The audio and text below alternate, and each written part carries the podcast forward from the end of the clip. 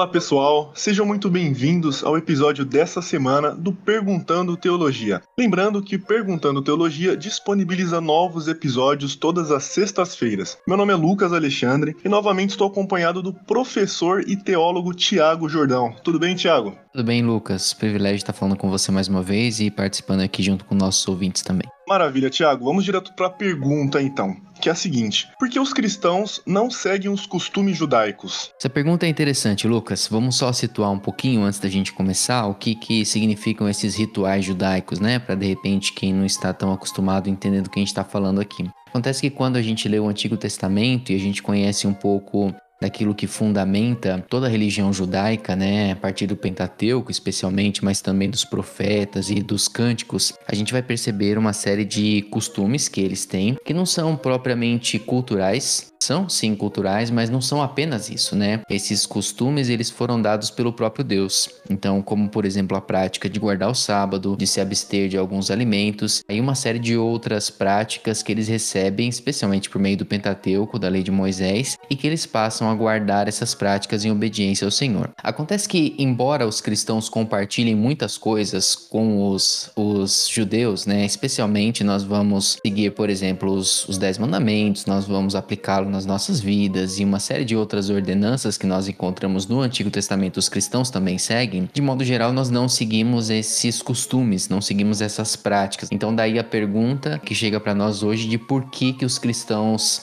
agem dessa forma, não é? Por que, a gente segue alguns costumes do Antigo Testamento e não e não seguimos outros, né? Por que, que nós não acompanhamos aquilo que, que os judeus têm por hábito e por costume? A forma mais fácil da gente responder essa pergunta e mais simples é a seguinte: existe muita semelhança entre cristãos e judeus, mas existe uma diferença e essa diferença ela é muito grande. E a diferença é o fato de que os cristãos acreditam que Jesus Cristo é o Messias prometido no Antigo Testamento. Os judeus não. Então, isso faz com que cristãos e judeus, apesar das semelhanças que têm entre si, judeus aqui a gente se referindo não é a religião, mas é claro que é muito difícil você separar a religião do povo, né, da, da nação. Mas quando eu usar o termo judeu aqui, eu estou me referindo a, a esse comportamento religioso do povo de Israel. Então, a forma mais simples de responder essa pergunta é: nós não seguimos os costumes judaicos porque esses costumes que foram inclusive dados pelo próprio Senhor, eles apontam na direção do Messias. E por que que os judeus continuam a praticá-los? Porque eles continuam esperando o Messias. E por que é que os cristãos deixaram de praticá-los ou não os praticam? Pelo entendimento de que o Messias já veio e eles já receberam o Messias em Jesus Cristo. Quando nós olhamos para as escrituras, o Lucas, existe um, um livro, mais do que um texto, né? A gente tem um livro que é muito muito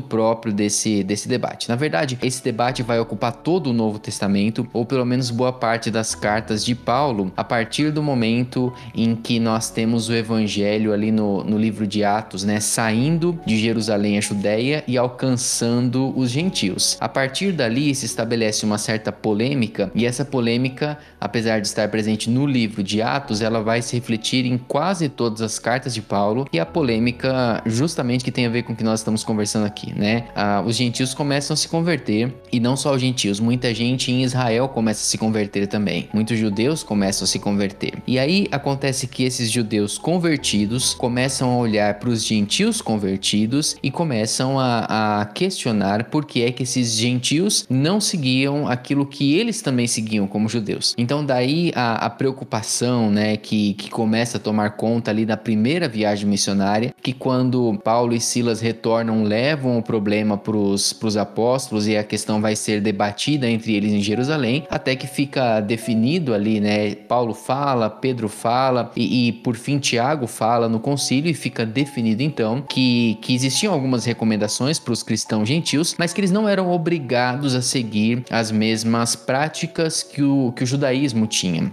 Então, a partir daí, o cristianismo vai seguir essa, essa cultura, vamos dizer assim, de, de, de não seguir essas práticas. Agora, a gente tem um livro muito específico sobre esse assunto, que é justamente o livro de Hebreus. Que é o livro que faz o caminho de volta. É um livro escrito para esses hebreus convertidos, não é para o povo de Israel que, que se converteu, e ele recebe esse nome justamente porque quando você lê esse livro, você percebe que ele fala muito sobre tudo aquilo que é muito muito especial, muito caro, muito muito precioso para os judeus. Ah, os patriarcas, a lei, ah, os símbolos da nação, não é o sacerdócio e tudo isso que era desconhecido de certa forma dos, dos novos convertidos gentios, mas que era muito conhecido pelos, pelos judeus. Então, o que é que o livro de Hebreus fala? Qual é a grande preocupação do livro de Hebreus? Esse livro é escrito porque alguns cristãos estão pensando em abandonar o cristianismo. É, eles se converteram ao cristianismo, mas eles estão sendo perseguidos, eles estão sofrendo. O contexto ali fica bem claro pelo livro que é de, de perseguição mesmo. E aí eles estão considerando, diante dessa perseguição, abandonar o cristianismo e voltar para o judaísmo, porque afinal de contas, é,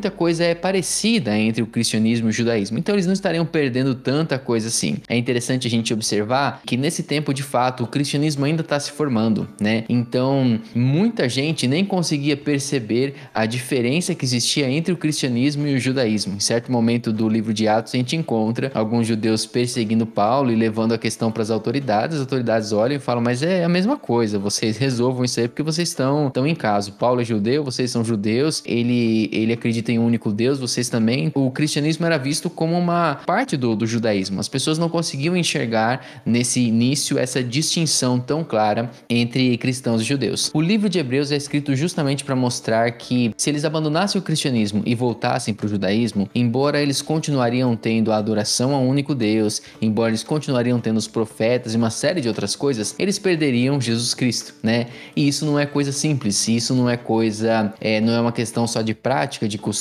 não é uma doutrina pouco relevante, isso é a essência do evangelho. Então o livro de Hebreus vai, vai explicando como que Jesus é superior aos anjos, superior a Moisés, superior a sacerdócio e vai mostrando tudo isso para dizer, olha, se vocês deixarem Jesus, vocês estão deixando o principal para voltar para aquilo que estaria apontando para o principal. E algo que interessa para a gente nessa conversa aqui sobre o livro de Hebreus é que ele coloca esses símbolos, né, essas práticas judaicas, como sinais que apontavam para Jesus. Então é como se fossem placas como se fossem placas de sinalização que estão apontando na direção de Jesus. Então, por exemplo, por que que o judeu, quando ele vai adorar o Senhor, ele leva um animal e ele sacrifica esse animal? É, isso é uma placa que está apontando para Jesus, está apontando para a necessidade que ele tem de todas as vezes que ele adora o Senhor ou todas as vezes que ele quer uma expiação pelo seu pecado, ele precisa trazer um animal inocente para fazer isso por ele. Mas um dia vai chegar o Messias que vai fazer isso de uma vez por todas. Então, percebe, isso já chegou, isso já aconteceu em Jesus. E, e assim são todas as práticas judaicas, né?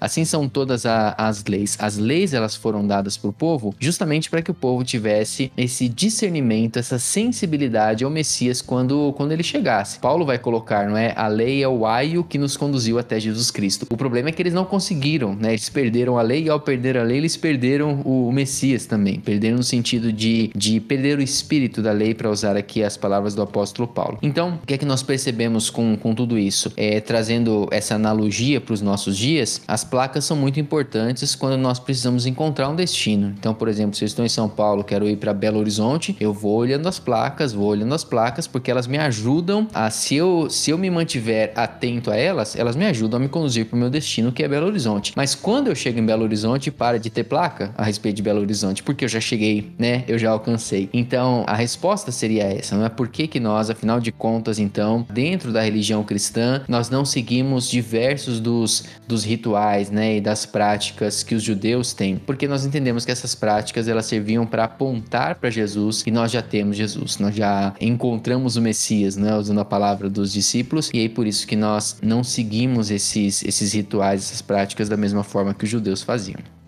Perfeito, Tiago. Então, partindo para o final do nosso episódio, qual ensinamento prático nós conseguiríamos tirar com essa reflexão? Então, é, a, a, princípio ela parece ser uma questão só de, de curiosidade, não é? Mas eu acho que especialmente quando nós olhamos para o livro de, de Hebreus, e, e como eu citei antes para todas as cartas de Paulo, mas especificamente para o livro de Hebreus, a gente consegue perceber a, a importância de Jesus. E eu acho que essa que é a grande preciosidade desse livro, mais do que simplesmente responder para pessoas lá atrás que estavam vivendo uma situação específica, não é? é e trazer uma resposta doutrinária para elas, olha, não deixem o cristianismo, continuem com Jesus. Esse livro também é relevante para as nossas vidas. E em que sentido que ele é relevante para as nossas vidas? No mesmo sentido de a gente continuar com Jesus, de a gente perceber que quando a gente começa a nossa vida com Jesus, a gente está focado nele, a gente está concentrado nele, e a gente não perde Jesus de vista. Mas ao longo do caminho, várias coisas vão aparecendo e essas coisas elas parecem distrair a gente, elas parecem apontar um outro caminho, uma direção um pouco mais fácil, com um pouco menos de sofrimento, com um pouco menos de perseguição, e nós vamos sutilmente aderindo a essas a essas coisas. Eu gosto muito do livro de Hebreus e eu acho que deveria ser uma leitura muito constante pra gente, justamente pra gente lembrar de Jesus, né? Justamente pra gente lembrar dessa dessa preciosidade que é Jesus e da necessidade que nós temos de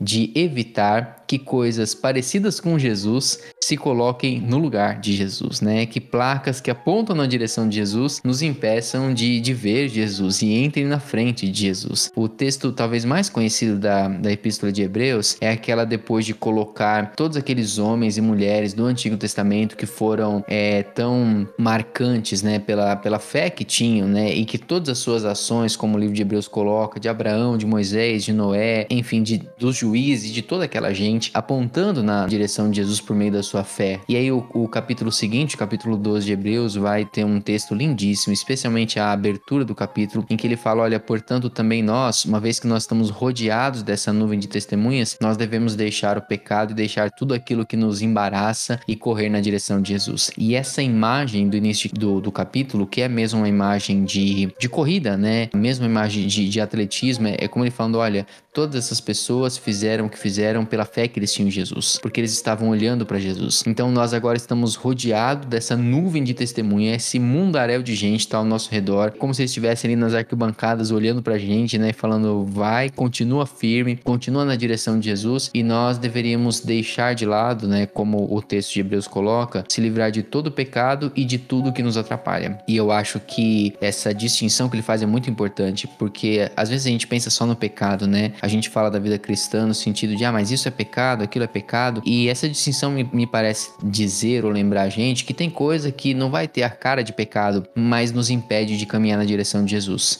nos impede de, de correr na direção de Jesus. O legalismo é uma dessas coisas, né? A nossa prática em, em se apegar a costumes e, e perder as pessoas, né? Ah, mesmo dentro das igrejas é, é só um dos exemplos, mas a gente poderia dar tantos outros de coisas que, que não são necessariamente pecados, que, que não parecem aquela, não tem aquele aspecto de um, de um pecado, de uma ofensa grave a Deus, mas nos impede de caminhar na direção de Jesus. E se nos impede de um bem, é um então mal, né? E deve ser evitado. E eu acho que a aplicação prática é essa, é a gente conseguir olhar para as nossas vidas, não tanto para pro, os costumes judaicos em si, que, que aparentemente ficaram, né, há tanto tempo atrás, mas olhar para as nossas vidas e identificar quais são as placas de hoje que estão nos impedindo de olhar na direção de Jesus, de nos aproximar de Jesus, né? E a partir de então a gente ter essa coragem de se desvencilhar de tudo que nos impede e correr fitos na direção de Jesus, tendo olhar fixo no autor e consumador da nossa fé. Muito bem, Tiago. Quero te agradecer mais uma vez por mais uma pergunta respondida. E para os ouvintes, agradeço também a participação e nos vemos na próxima semana. Até lá!